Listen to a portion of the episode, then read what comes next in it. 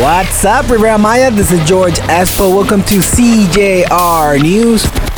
Ladies and gentlemen, the weather is great. We at the 80 degrees Fahrenheit. The water is great. I want to send a big and special shout out to Maria Alejandra. She is visiting us here at the Riviera Maya. You can find her on Instagram as Maria Jara27 package of cocaine on the island of Cozumel. This was the fifth time in the month that a drug package arrived on the island of Cozumel and was insured by Sedena.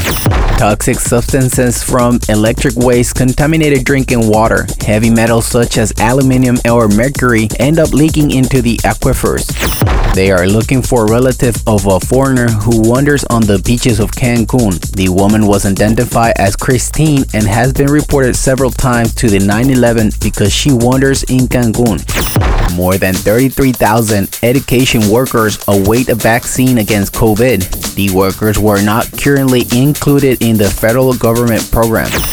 After the death of a minor, they remake restriction. Authorities again ask citizens not to visit cenotes after the death of a minor because there are no lifeguards. Lack of hiring of a company to place anti-sargassum barriers. Tens of tons of sargassum have been removed from the beaches of Mahahual and Xcalac. Thank you for listening, CJR News. This is George Espo. You can find me on Instagram as ESPO underscore MX. Don't forget to subscribe to our podcast on Google, Spotify, and Apple. Thank you and goodbye.